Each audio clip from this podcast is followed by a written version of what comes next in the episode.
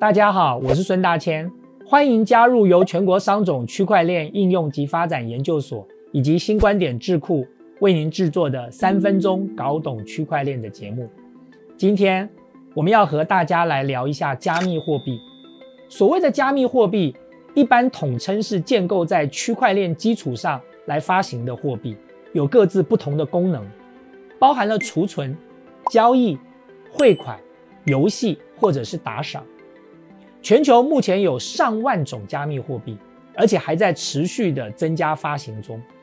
最初发行的，也就是众所周知的比特币，因为其独特的稀缺性，所以比特币的价值一直是所有加密货币之首。比特币发行的目的，就是为了进行网络上价值的传递。除了比特币之外，排名第二名的就是以太币。相较于比特币，区块链是为了比特币而存在。相反的，以太币就是为了以太坊区块链而存在。以太坊区块链因为具备了智能合约的功能，所以应用层面非常的广泛。许多的去中心化的应用程式，我们称之为 DApp，以及去中心化的金融，也就是所谓的 DeFi，这些都可以在以太坊区块链上顺利的完成。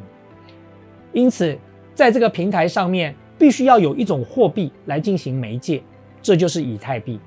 也就是说，以太币的价值主要是建立在广泛的实用性之上。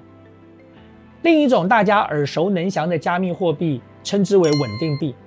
所谓的稳定币，就如同它的名称一样，其货币的汇率因为绑定特定商品而能够稳定不变。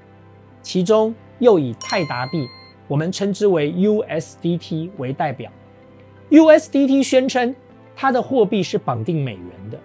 每发行一颗 USDT，发行方就会同步信托一美元到特定的账户，来维持一颗 USDT 等于一美元的信用保证。因此，许多加密货币间彼此的交易都会使用 USDT 来作为媒介。加密货币的种类五花八门，还包含了最近极为出名的狗狗币和柴犬币。以及各个加密货币交易所为了奖励回馈所发行的平台币，例如火币和币安币。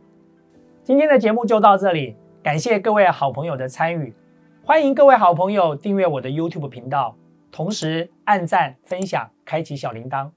我是孙大千，我们下部影片见。